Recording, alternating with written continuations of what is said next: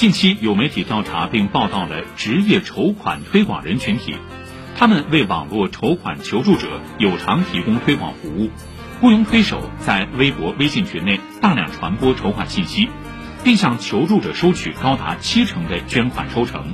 光明网说，职业筹款人类似职业经理人，相当于各行各业都存在的中介。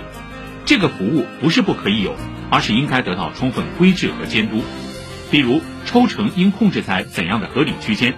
针对虚构信息或夸大宣传，是否应当加以约束等等。